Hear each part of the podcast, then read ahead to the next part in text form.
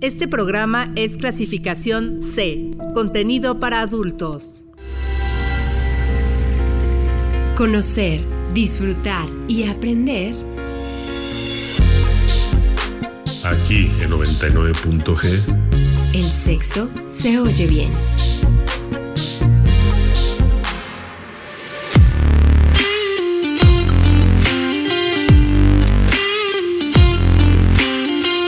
Buenas noches, sean bienvenidos a 99.g Sexo se oye bien. Me alegra saludarlos un martes más a través de Uniradio 99.7 va conmigo, dándoles la bienvenida a este espacio. Mi nombre es Lorena Rodríguez y les agradezco su compañía, recordándoles que si ustedes no tienen una radio cerca, pueden escucharnos a través de la página de Uniradio, que es uniradio.uamx.mx, o pueden pedírselo también a su bocina inteligente para que los enlace con nosotros. Decidirse a emprender una transición de género y comenzar a vivir una identidad real, auténtica, puede ser un viaje difícil y gratificante. El proceso a veces será como una montaña rusa de emociones, así que el apoyo de los seres queridos pues resulta crucial para la persona que está haciendo esa transición. Y los detalles más simples pueden significar lo máximo para una persona lo suficientemente valiente como para cambiar su identidad y convertirse en quien siempre ha sido. Así que el tema de esta noche aquí en 99.g es cómo vivir el proceso de transexualidad de alguien que conozco para platicar de todo esto nos acompaña el psicoterapeuta investigador en sexualidad Eduardo Licona. Bienvenido Eduardo, gracias por estar con nosotros. ¿Qué tal, Lore? Qué gusto saludarte a ti y a todo nuestro público y temazo que tenemos hoy, que de hecho este, eh, este programa, mi querida Lore, va, con tu permiso, dedicado a Alejandro y a esta Berenice que están en este proceso ya muy avanzados y la verdad es que eh, qué bueno, mi querida Lore, que proponemos este tema para educarnos un poquito precisamente sobre los aspectos, sobre las batallas, sobre lo que las personas que están, como bien lo dijiste en la introducción, siendo quienes son realmente quienes han sentido que son desde siempre, ¿no? Dan este, este paso finalmente de, de, validar lo que sienten, atreverse a lo que, a lo que viene, ¿no? con todo lo que esto implica y que fíjate que de repente nosotros como sociedad, a pesar de que se ha avanzado, mi querida Lore, no se la ponemos tan sencilla, ¿eh? Y yo creo que debería de ser un proceso, para mi gusto, tú no sé cómo lo veas, que, debe, que debería de ser un poquito más fácil para estas personas, o por lo menos no estar emitiendo juicios, ¿no? Como de, de precisamente... Eh, esto, ¿no? O sea, de dar, dar, una, dar un juicio de opinión, de, valor, perdón, y de, y de, decir si sí o si no, si estamos de acuerdo o no estamos de acuerdo, cuando creo que estamos súper lejos de poder estar en los zapatos de estas personas que, que están haciendo esta, este viaje, ¿no? Y están iniciando esta transición a ser o tener esta congruencia entre sus sentimientos, sus pensamientos, lo que son, cómo sienten, cómo se autoperciben y finalmente también hacerlo de una manera externa, ¿no? Cuando que haya esa congruencia entre lo interior y lo exterior. Sí, la verdad es que el objetivo de este programa también es informar o, siempre ha sido informar, entonces creo que dentro de todas esas dudas que pueda haber, dentro de todas esas incógnitas que a veces decimos, pero ¿cómo? Porque, porque nos parece fuera de la norma eh, hoy vamos a hablar también de, la empatía y, de, todo lo que implica este proceso. Así es que, pues como cada martes, aquí no pueden faltar los temas referentes a la sexualidad y lo más importante para nosotros, que es escuchar sus comentarios y saber cómo están a través del teléfono en cabina, que es el 722-270-5991 Recuerden que también recibimos mensajes de texto y de WhatsApp al 7226 49 72 47. En Twitter y en Facebook ustedes nos encuentran como arroba 99.g. Y bueno, pues vamos a iniciar con música. Ahora es el turno de Cristina Aguilera, esta canción que se llama Nasty Doughty Boy. En Back to Basics, que, que sale esta canción que es el quinto álbum publicado por ahí del 2006 de Cristina Aguilera Y hay que decir que este material se dividió en dos discos. La idea central del álbum pues era hacer un homenaje a la música de los años 20, 30, 40 y a los artistas que Aguilera admiraba como Billie Holiday, Otis Reading, Ita James, Ella Fitzgerald y Back to Basics pues fue descrito por la propia Aguilera como una fusión de jazz que además está inspirado en el soul con un estilo, con un estilo bastante modernizado. Vamos a escucharla y ya volvemos. Aquí comienza 99.g. 99.g. Sexo se oye bien. Come here, big boy.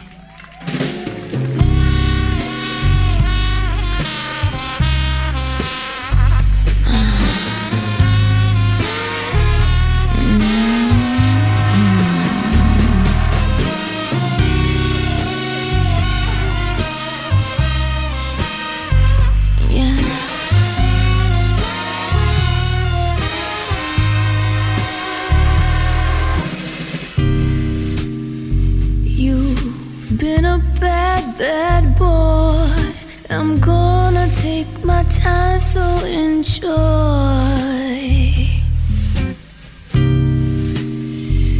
There's no need to feel no shame. Relax and sip upon my champagne. Cause I'm gonna give you a little taste of the sugar below my waist,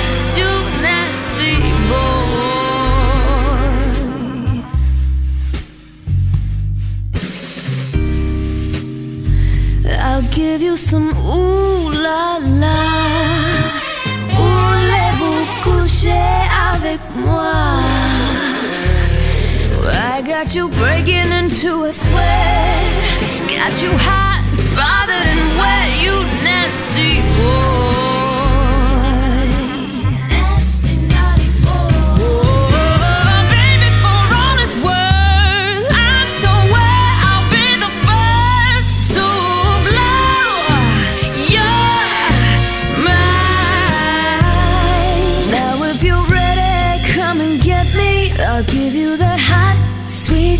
Sexy loving.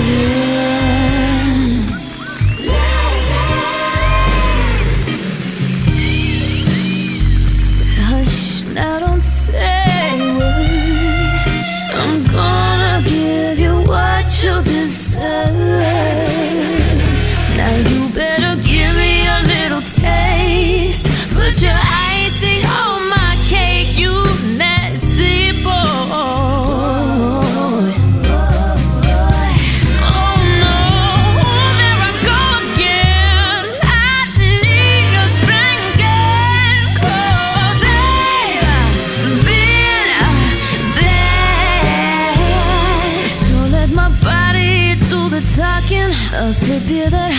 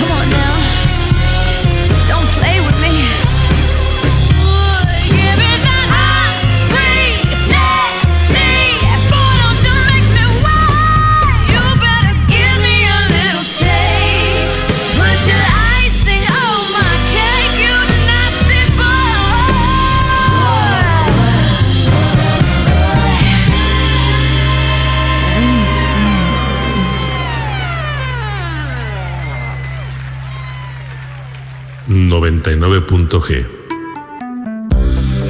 Sexo se oye bien.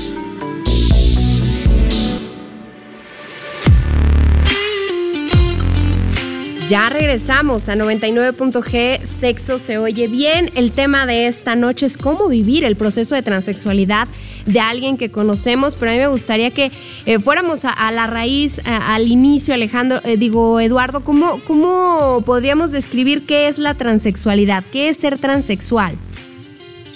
Bueno, eh, se considera a una persona transexual, mi querida Lore, eh, a esa persona que está transitando precisamente en el cambio de un, este, de un, de un género biológico, ¿sí me explico? O sea, de dicotómico de hombre o mujer.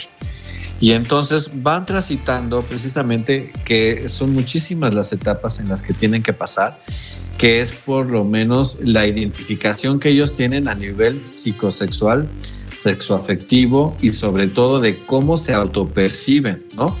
Y aquí vamos a hablar de sentimientos, vamos a hablar de emociones, vamos a hablar de lo que finalmente sí están, este, ¿cómo se llama? Eh, percibiendo de sí mismos. Y créeme que eh, hay personas que lo pueden hacer eh, desde muy temprana edad, mi querida Lore. Estamos hablando desde a lo mejor desde los tres añitos, que ya empiezan con que yo no quiero, porque ahorita está como más en comunicación estas cosas. O sea, están como las personas más, más en contacto con esto y como que el ambiente ha sido un poquito más propicio para que los niños y niñas se puedan como eh, manifestar en cómo se autoperciben, ¿sí me explico? Y entonces, este es las personas transexuales son las que eh, para empezar hay una discordancia entre lo que, entre cómo se perciben y cómo se sienten ellos. Entonces, eh, las personas transexuales son las que ya han identificado ya esta, esta, esta discordancia, esta disonancia, esta disforia, como le quieras decir, y cómo ellos van a empezar a trabajar para que finalmente puedan tener una identidad eh, psicosexual que vaya de acuerdo a lo que ellos están sintiendo respecto a sí mismos. Este proceso es completamente individual para cada persona. Hay quienes lo están haciendo muy, a muy temprana edad. Por ejemplo, me estaba platicando precisamente un paciente que tiene 19 años, Lore, que pues dejaron de ir a la escuela, ¿no? Y que entonces él tiene, dice que cuando dejó de ir a la escuela tenía 17 años, ahorita él tiene 19 y que cuando regresaron a la escuela, este, pues uno de sus compañeros de atletismo, ¿eh? o sea, que para aquí rompiendo mitos, ¿estás de acuerdo? Que su compañero de atletismo y que estaba así súper fuerte y todo este rollo, ya llegó con una nueva identidad a la escuela y que después la escuela pues les dio una conferencia para que precisamente vieran esta situación como algo no atípico y que lo, realmente lo pudieran este, que fuera más fácil la inserción. ¿Sí me explico? Sí. Y, y él me estaba platicando precisamente que aún así fue muy complicado. ¿eh? Fue, ha sido muy complicado porque no sabían si hablarle de ella, si hablarle de él, si hablarle con su nombre pasado, con su nuevo nombre, etcétera. Entonces, a lo mejor esta personita de la que estamos hablando empezó, empezó su, su transición a los 17 años, pero a lo mejor ella ya lo venía hablando desde los 15, 14, 13 años. Ya venía, ya a lo mejor había una manifestación, ¿estás de acuerdo? Pues y entonces se dio así. Tengo ahorita pacientes que están en esta transición también, Lore, que lo descubrieron después de los 35 años. Bueno, no es que lo hayan descubierto, sino más bien como que lo validaron como siempre tienes que validar lo que sientes, e iniciaron su transición después de los 35 años. Y sabemos de las, de las, ¿cómo se llama? Transexuales famosas, mi querida Lore, que lo hicieron arriba de los 60, ¿no? Entonces tiene que ver mucho con eh, tu historia personal, con tu historia individual, con este, ¿cómo se llama? Tu círculo que está alrededor y sobre todo, pues, cuánto tiempo te tardas en asimilarlo de alguna manera y que tú lo puedas como validar. Fíjate que justo te quería preguntar que a qué edad uno descubre que no está feliz en el cuerpo que tiene porque mentalmente, psicológicamente eh, tiene, tiene ahí la, el choque con otro género. Ajá. Sí, bueno, es que realmente la edad es muy, es muy ah, relativa, Lore, porque por ejemplo, hay personas que sí lo hicieron eh, en, mi, en mi campo profesional, en, en, lo que a mí me toca, hay personas que de hecho estuvieron casadas, casados, ¿no? Eh, y que se sentían bien consigo mismos, aunque siempre sintieron que había algo como que nada más no, no coordinaba. ¿Sí me explico? Okay. Pero que se casaron y que se tardaron y que realmente fue como en un ejercicio de, de, de terapia y de todo este rollo que descubrieron esto que estamos viendo y es un poquito más complicado para ellos si lo quieres ver de esa manera. Y ahora hay personitas que desde muy chiquitos, o sea, simplemente se resisten, por ejemplo, a ponerse la ropa, ¿sí me explico? Porque no se sienten eh, identificados en eso. Entonces, la edad es súper relativa, aunque, pues bueno, sabemos que eh, más o menos a los 6, 7 años ya está formada la personalidad del, del, ¿cómo se llama? De, las, de los niños en este caso, y ya tienen un poquito más inventada su sexualidad. Aunque tenemos que recordar que en temas de sexualidad, mi, que, mi querida Lore, los seres humanos nunca estamos a 100% definidos. Entonces, esto es un proceso tan individual como, no sé, como, como otra cosa, no es como realmente eh, en eso sí, a pesar de que en algunos temas la, la, psicología coincide en que a tal edad sucede esto y a tal sucede el otro y a qué tal a tal edad ya está más reafirmado esto, hoy se ha visto que la diversidad en temas del ser humano, pero en todo, ¿eh? en, en el desarrollo profesional, en el desarrollo de todo, pues cada quien tiene su, ¿cómo se llama? Su, su etapa y su momento. ¿Estás de acuerdo? Entonces, realmente así como que no podríamos decir que a una edad específica se pueden dar cuenta de esto. Lo que sí nos ha venido, este, ¿cómo se llama? A decir la estadística, es que las personas están hablando en su adolescencia, o sea, las estadísticas nos están diciendo que están hablando más en su adolescencia y en su niñez, de cómo se sienten y que de no se sienten identificadas con el género con el que nacieron, ¿no? Entonces, eh, eso está muy interesante eh, porque aquí lo que se ha visto más bien es que ha habido una, un avance en cuanto a la apertura que hay por parte de los padres, ¿no? Porque a lo mejor estamos hablando de que son padres que podrían tener incluso 32 años, ¿estás de acuerdo? 33, o sea, que tengan un hijo de 5, de 7 años y que están como más abiertos a, este, ¿cómo se llama? A que tengan, eh, que puedan tener estas manifestaciones. Oye, eh, escucharlos y verlos. Y también, por ejemplo, si ya son adolescentes, pues son padres que tienen más o menos 40 años y que pueden de alguna manera también estar como más abiertos y como un poquito más empapados del tema. Justo creo que algo que, pasa mucho también, por ejemplo, con la homosexualidad, es que la gente a veces se pregunta ¿Qué pasó? ¿Qué, le, ¿Qué hubo? ¿Qué les hicieron? ¿Qué les dijeron? Eh, aquí con el tema de la transexualidad pasa, pasa la misma pregunta, si es resultado de alguna situación o simplemente ocurre y ya. Mira, aquí está muy interesante esta pregunta que me haces. Te voy a platicar un caso que yo traté hace ya un, hace algunos años, que llegó un chico, pero ya, ya completamente pues vestido como mujer. Todavía no iniciaba su proceso este, hormonal, porque precisamente él quería hacer su proceso, ahora sí que derechito, ¿no? O sea, él sí lo quería hacer bien. Entonces llegó con, este, ¿cómo se llama? Llegó con, con conmigo ya como mujer, pero lo acompañaba su mamá.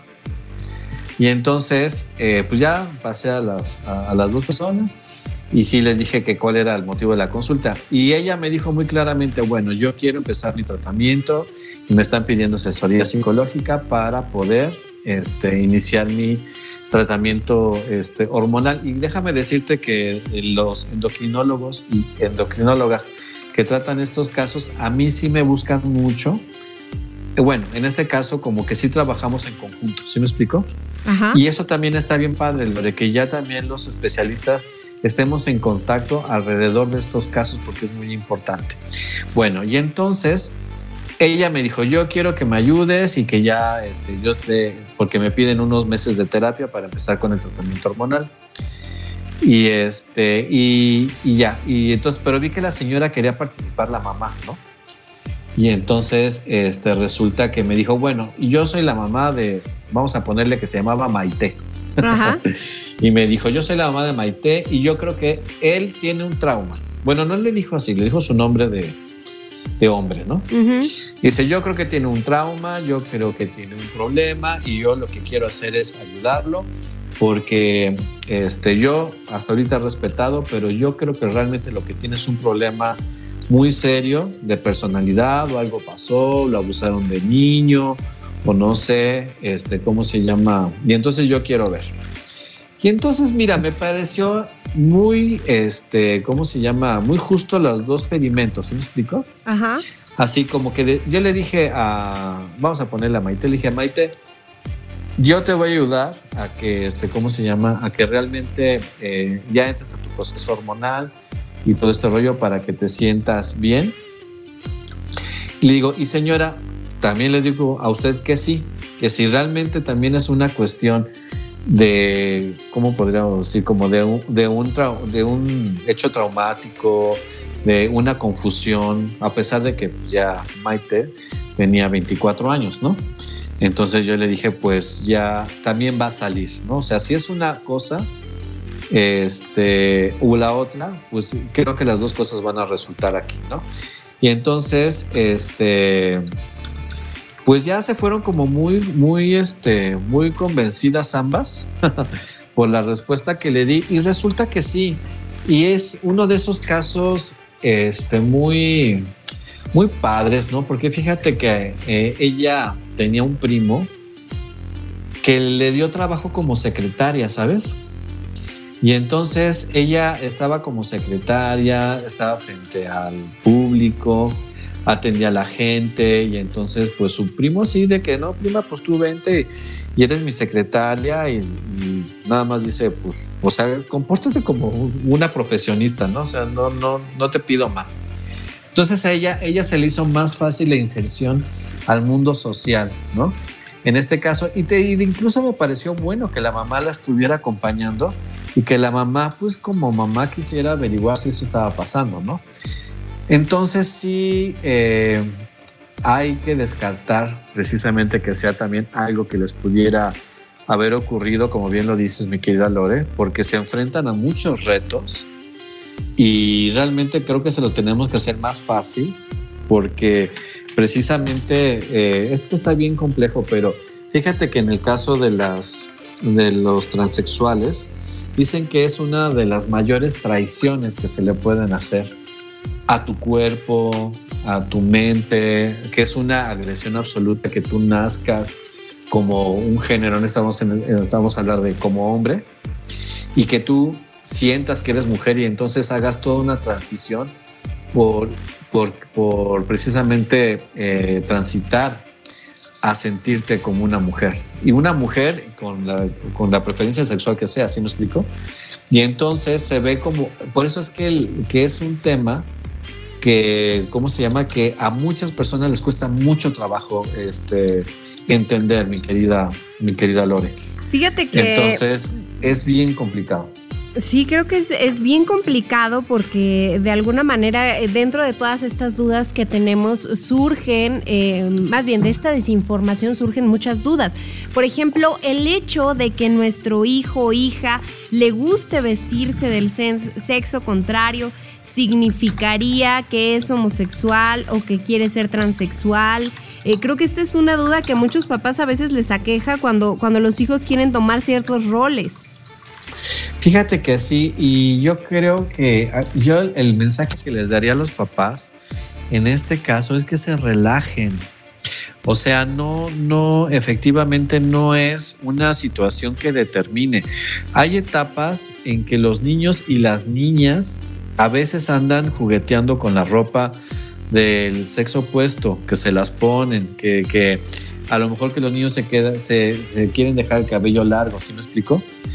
Que no me lo cortes, mamá, no me- y, no tiene nada que, o sea, el cabello es, es este, bien absurdo, pero el cabello no determina tu sexualidad ni lo que tú quieres ser, ni quién eres tampoco, ni mucho menos, o sea, eh, no, yo creo que los papás de repente se estresan mucho con estas condiciones, pero ¿sabes qué es lo que pasa, mi querida Lore? Estamos muy heteronormados, ¿estás de acuerdo? Y muy dicotómicos en el tema de la sexualidad y es algo que obviamente no, este, pues no, no, no corresponde, o sea, no podemos ver como a la persona como blanco o negro y, sobre todo, por ejemplo, si es niño, desde nacimiento, desde que está en la cuna, va a que darle un balón, y hay que darle carritos y hay que vestir, hay que dejarlo con el cabello súper corto y que diga palabras rudas, ¿no? Y que, y que pelee. O sea, y todo esto, y que las niñas deben de tener otros roles, que si bien ahora los juguetes, tú debes de estar más en contacto con eso, mi Lore, porque pues tú estás más con, con niños, ¿no? Pero los juguetes se han hecho más unisex, ¿estás de acuerdo? Sí, creo que ¿Cómo? se ha hecho avanzado un poco, que sea un poquito en eso. Sí, entonces yo diría que se tienen que, este, ¿cómo se llama? Que, que relajar. O sea, definitivamente creo que se tienen que relajar los papás. No está pasando nada, absolutamente. Y entonces, este, creo que lo que tienen que hacer es estar tranquilos. Y yo digo, sinceramente, que más que estarse preocupando del color, de lo que sea, de la ropa o del cabello, de otras cosas, que hagan niños felices y que hagan niños con valores, que eso nos hace falta mucho, ¿no? Niños que sean capaces como de ser productivos, de, pero más que nada felices, Lore. Claro, sí, de pronto. Con todo lo que implica que también los valores, ¿estás de acuerdo que los valores permanentes pues son valores permanentes, ¿verdad? Claro. Entonces, este, esos están muy bien, que son los de la honestidad, los de la responsabilidad, el respeto y todas estas cosas que a nadie le hacen daño. ¿Estás de acuerdo? Y que nada tienen Al que ver con la manera en la que ellos quieran vestirse. Así es. Entonces, e- eso también es muy importante, porque esto es muy importante lo que me estás diciendo, Lore. Habría, eh, por ejemplo, tendríamos que, este, ¿cómo se llama? Dejar que, por ejemplo, si mi hijo que, escoge, no sé, un color, porque hasta eso lo estoy haciendo comillas, mi querido público no lo puede ver, pero un color como que va más para niña, ¿estás de acuerdo? Que de repente le gustó una muñeca o que a mi hija le gustan más los pantalones, que mi hija pues, se trepa a los árboles o que sí le gustó un carrito, que arma legos y los legos los hace de aviones y los hace de esto. Es, es la manera como están explorando no solamente su sexualidad, si le podemos llamar así, es lo que les gusta en la vida, ¿estás de acuerdo? Claro. un niño que se sepa y que pueda manifestarse, siempre será un niño más feliz, más integrado, con menos ansiedad, porque tenemos que recordar, Lore, que bien lo decía Freud, que una de las fuentes de más angustia y ansiedad que le provoca a los seres humanos es, son los temas sobre la sexualidad. Y entonces si tú te sientes que tienes algo desviado, descompuesto, como que no sirve, como que estás fuera del contexto y todo este rollo, pues vas a sufrir de muchísima ansiedad, ¿estás de acuerdo? Y de una ansiedad que está totalmente fuera de, de foco, Claro. o sea, que no sirve para nada.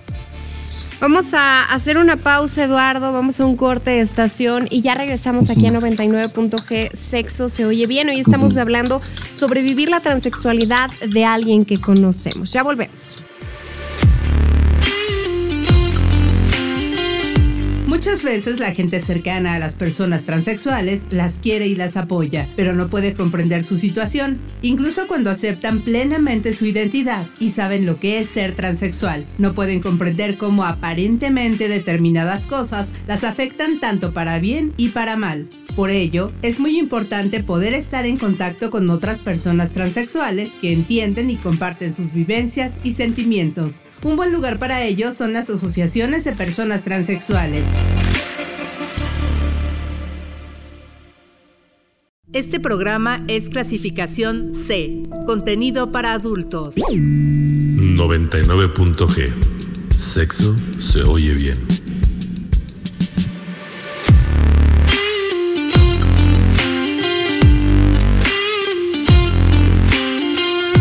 Ya regresamos aquí a 99.g, Sexo se oye bien. Yo los invito a que se pongan en contacto con nosotros, a que nos compartan sus dudas, sus sugerencias, sus comentarios al 7226 49 72 47.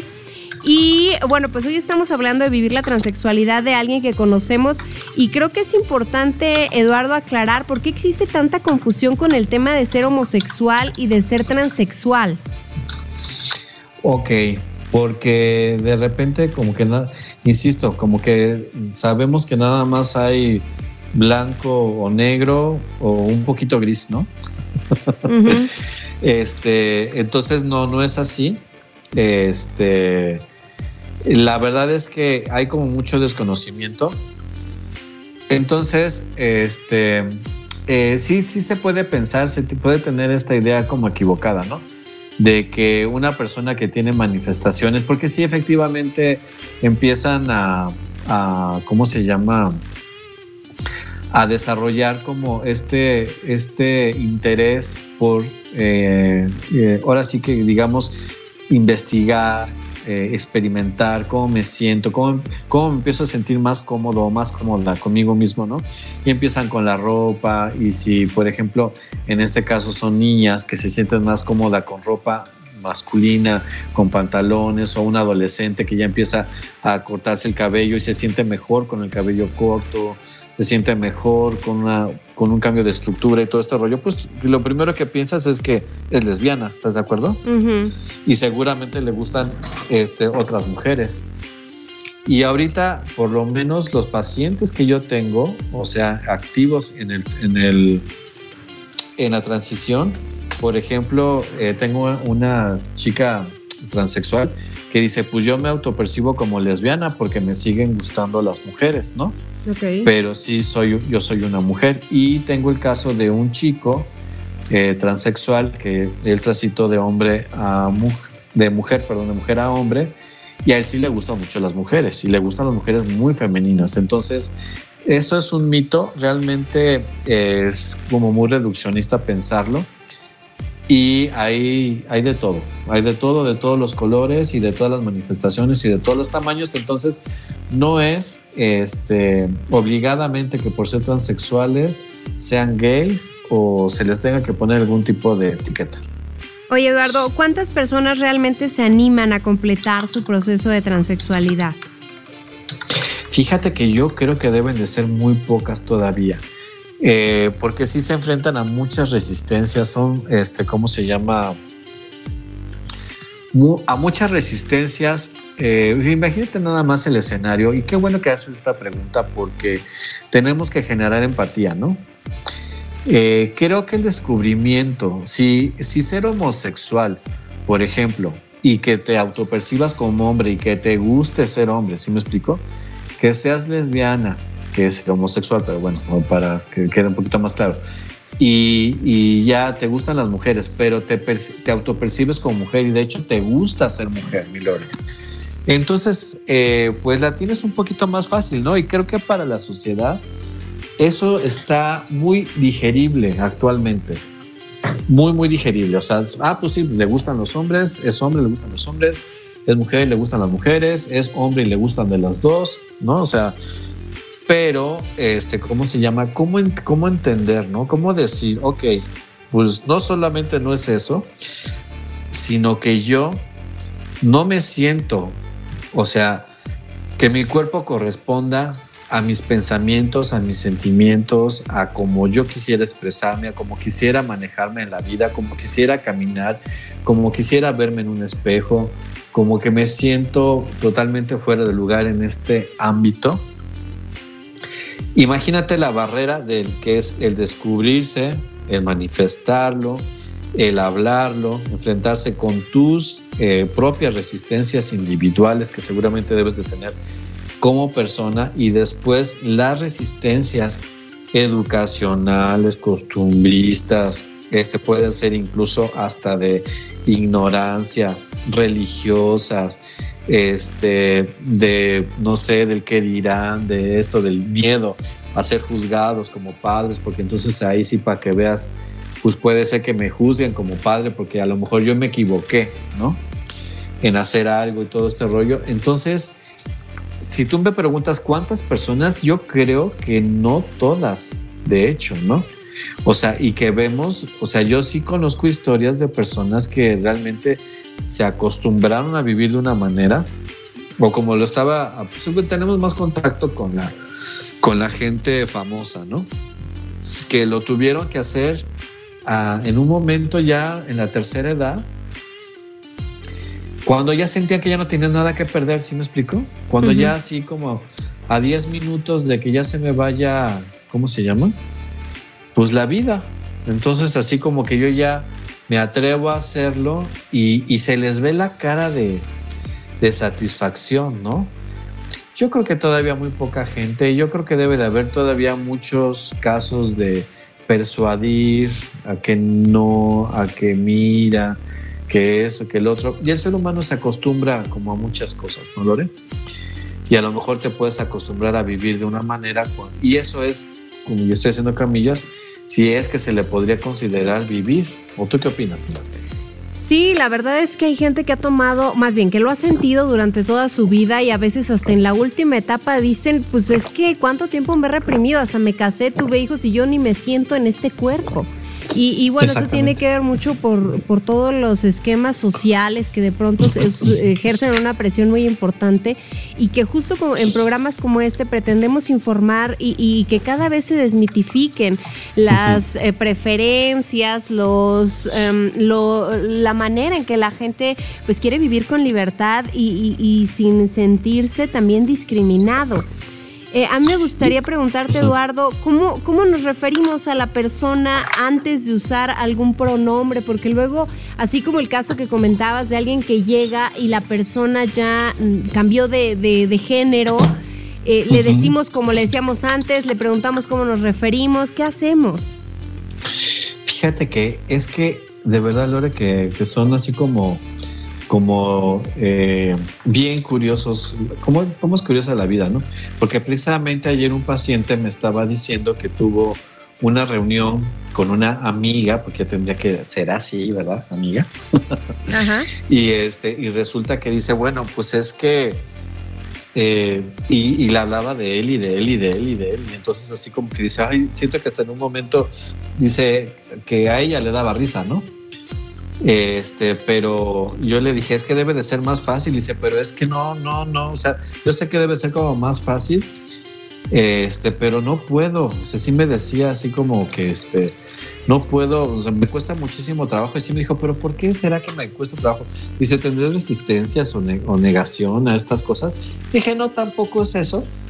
Y dije, pero estás muy heteronormado, ¿no? Este y le digo, pues sí, debes de hacer el esfuerzo por, por hacerla sentir cómoda, ¿no?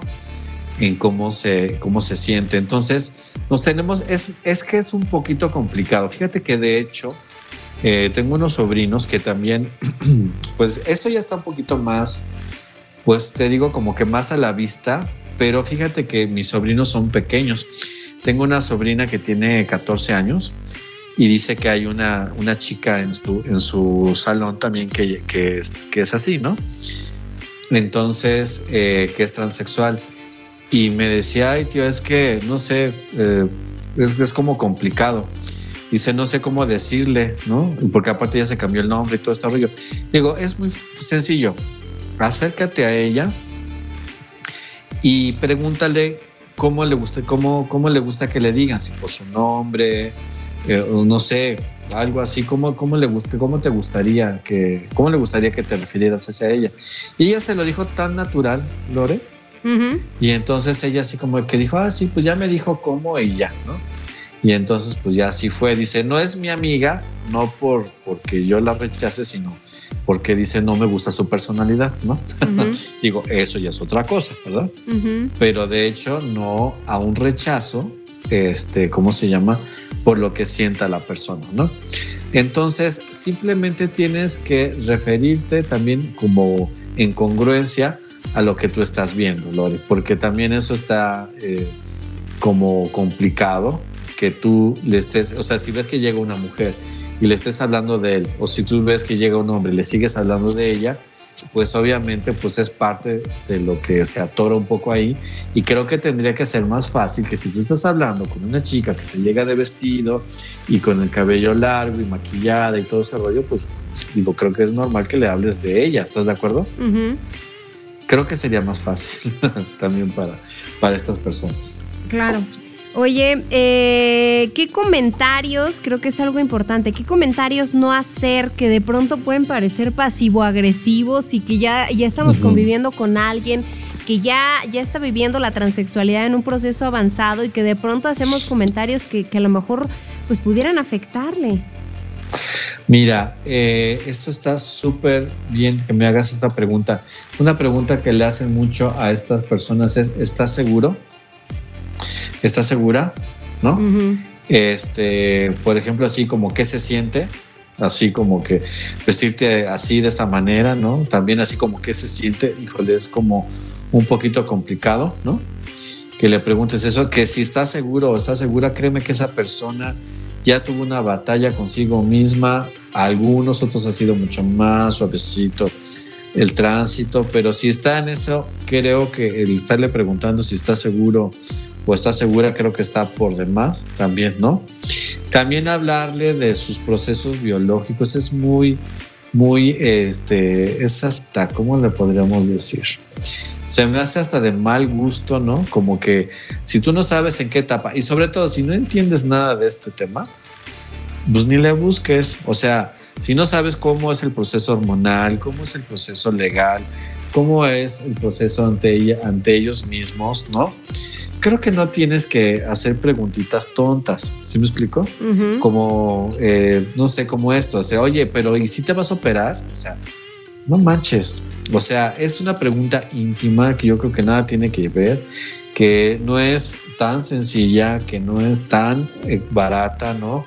Y le estás tocando un tema que no sé qué nivel de, ¿cómo se llama?, de confianza podrías tenerle como para hacerle más eh, fácil, si me explico las cosas. Si en terapia lo tocamos según, ahora sí que, eh, como dicen en el póker, como veo doy, ¿no? O sea, si en terapia vamos iniciando, yo le digo, oye, ¿cómo te sientes con, con las hormonas? ¿Cómo te has sentido? Oye, pues te ves... O sí, la verdad es que sí, se ven más bonitas cuando ya empiezan con el proceso hormonal y todo este rollo. Entonces, tiene que ser uno como muy delicado, ¿no? O sea, eh, yo me acuerdo que una vez llegó una chica, muy bueno, más bien un chico, y sí que, o sea, que le preguntaban mucho, oye, pero ¿cómo le haces para esconderte las boobies? Porque las tienes bien grandes, esto y lo otro. O sea, y era tan molesto para él, ¿no? Porque dice, me siento como humillado cuando me dicen ese tipo de cosas. Entonces, si tú no sabes cómo va a ser captada la pregunta, cómo, cómo la vas a, a cachar, cómo la va a cachar el otro, yo creo que no tienes que decir, ¿no?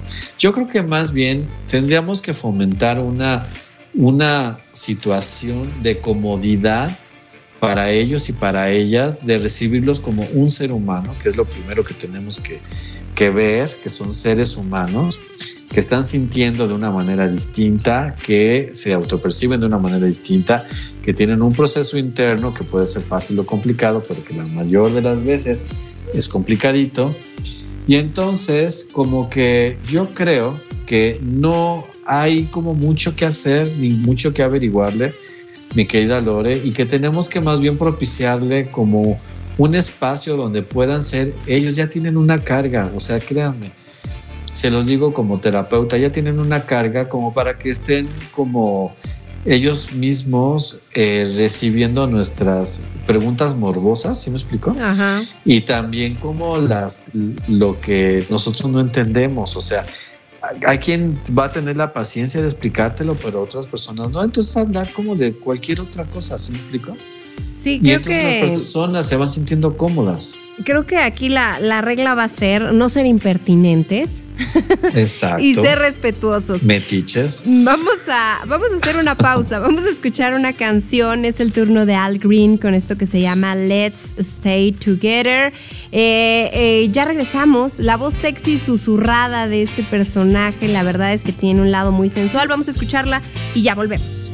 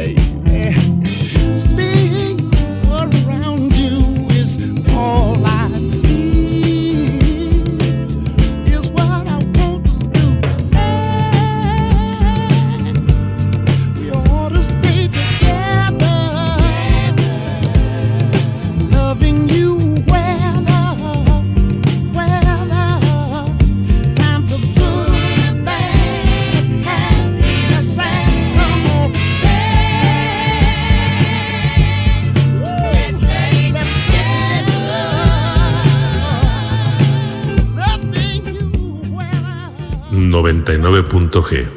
Sexo se oye bien.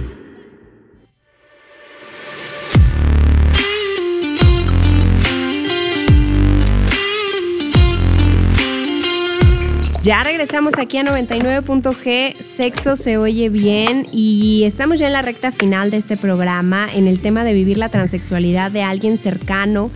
Eh, hace un rato Eduardo nos decía qué comentarios no hacer que pueden parecer pasivo-agresivos. La regla es no sí. ser impertinentes, no querer entrar en detalles de cosas que yo creo que ni nos incumben. Y, y te quería preguntar, Eduardo, si la familia en general debe de vivir siempre un proceso psicológico para apoyarlo, para lle- sobrellevar la situación. A mí me parece que sería como parte fundamental de este de esto, precisamente. O sea, yo creo que sí, porque sí, eh, en un proceso sabes que, que sí puede ser de aceptación, de negación por parte de los padres. ¿Te acuerdas que tú y yo hicimos un, un programa muy interesante que lo deberíamos de retomar, mi querida Lore, el de los papás de closet? Ajá. Fíjate que me han llegado muchos otros casos increíblemente, Lore, que, y, y son profesionistas destacados que le dijeron, por ejemplo, a la mamá, oye, mamá, es que sabes qué? que aquí por este lado más caliguana soy gay Y la mamá, hijo, yo te acepto, pero no se lo digas a tu abuelita y no se lo digas a tus hermanos y no se lo digas a tus tías y no se lo digas a la comadre. Y lo mandó a vivir a Ciudad de México, ¿no? Claro. Y entonces así como que la mamá se volvió mamá de closet, ¿estás de acuerdo?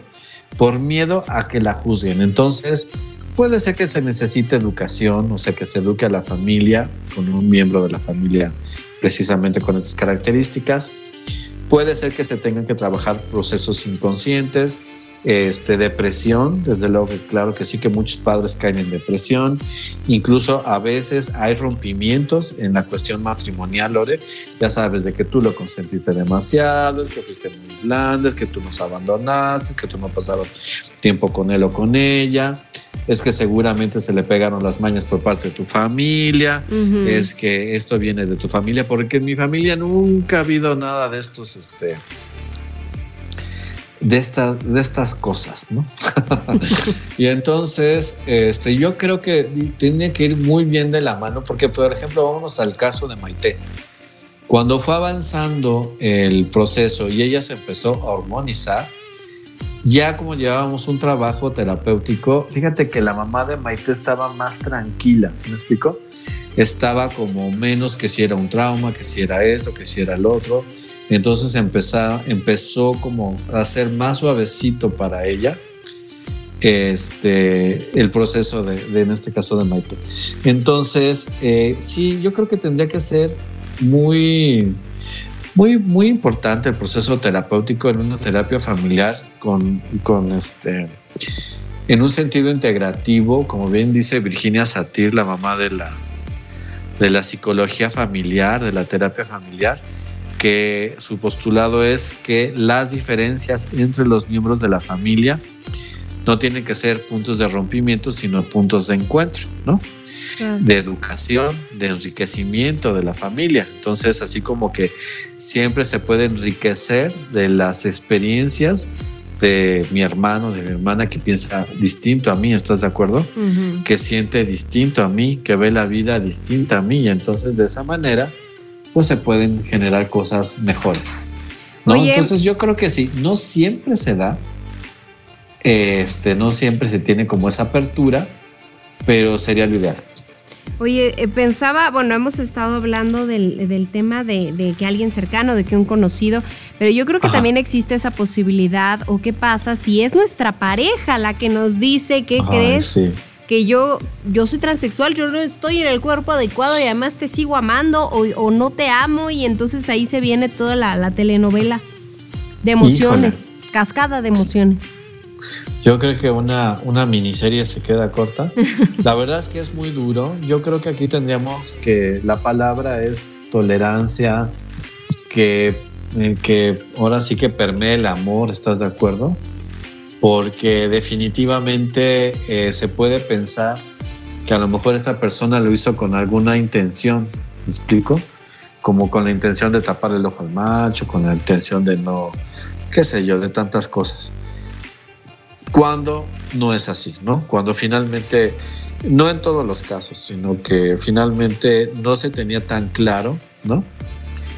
Eh, esto que yo estaba sintiendo, no sabía qué nombre ponerle, ni, cómo manejarlo, ni cómo solventarlo. Y aparte, lo que también es cierto, en los casos que a mí me han tocado, es que sí, que dicen, es que de verdad, eh, yo sí, o sea, sí te, este, sí te amo y en ese momento yo pensé que era eh, lo que yo sentía, ¿sí me explico, Lore?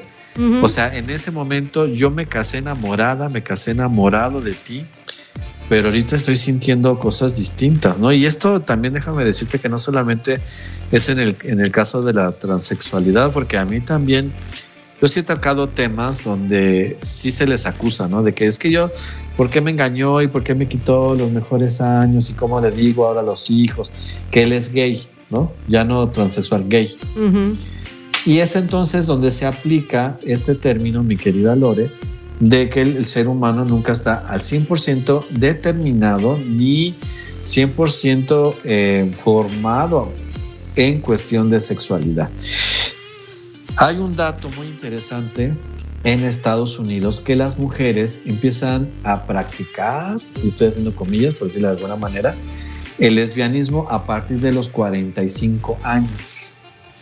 Este, y aquí se dice que hay como un cansancio de las relaciones con los hombres. Ujú. Y entonces como que al conocer una amiga, una compañera de trabajo, esto, el otro, como que se empiezan a ver con otros ojos, mi querida Lore.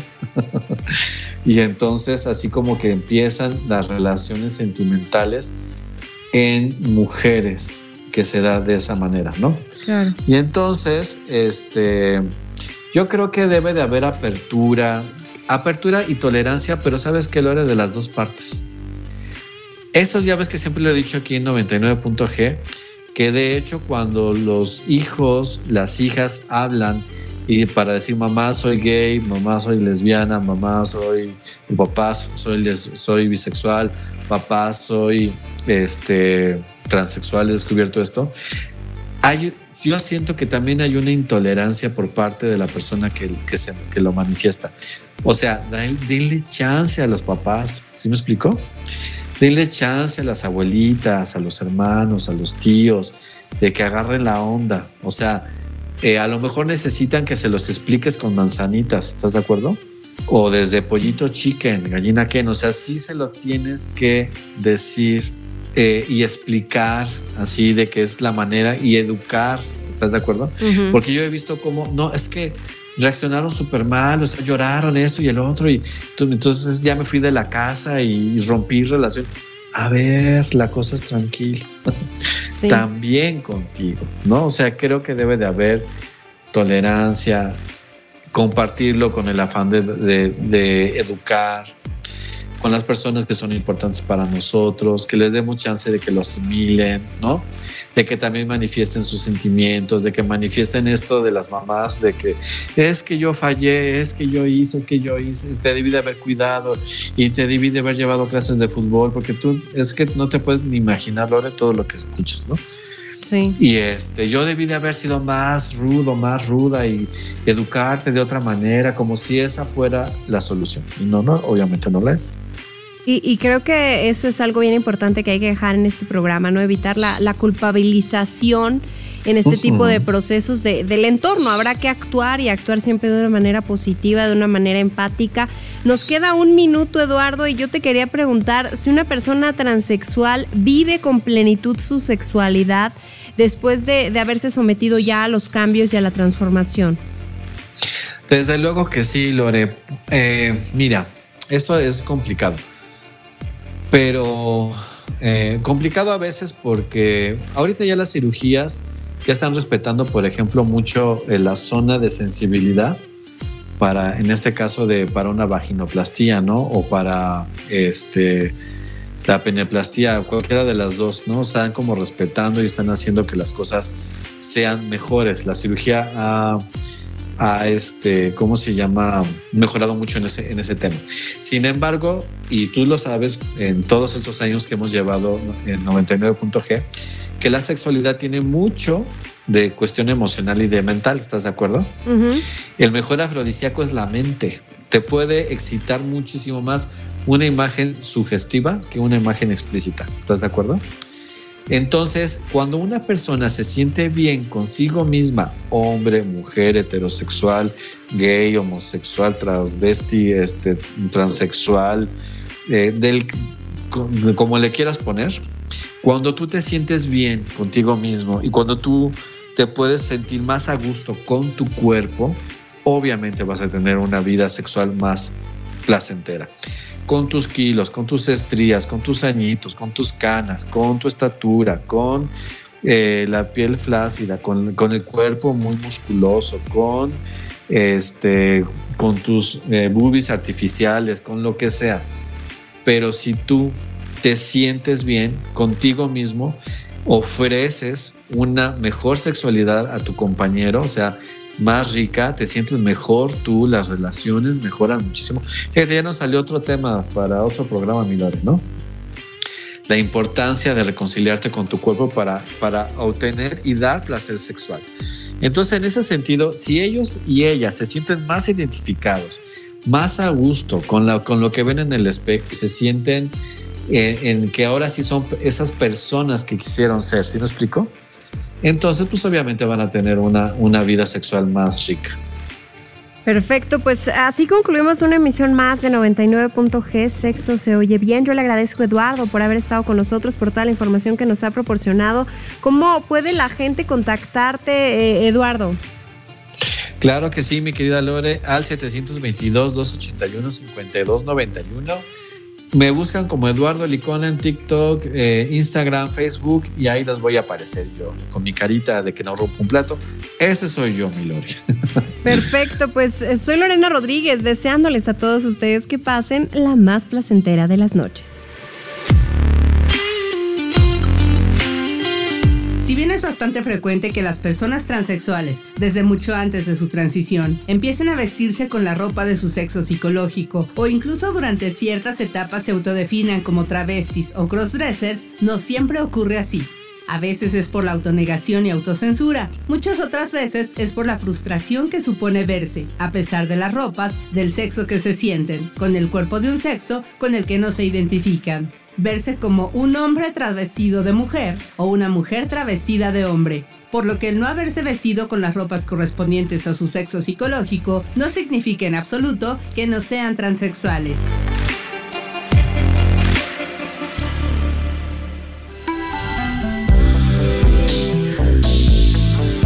Gracias por su preferencia. Sexual. Nos escuchamos la próxima semana.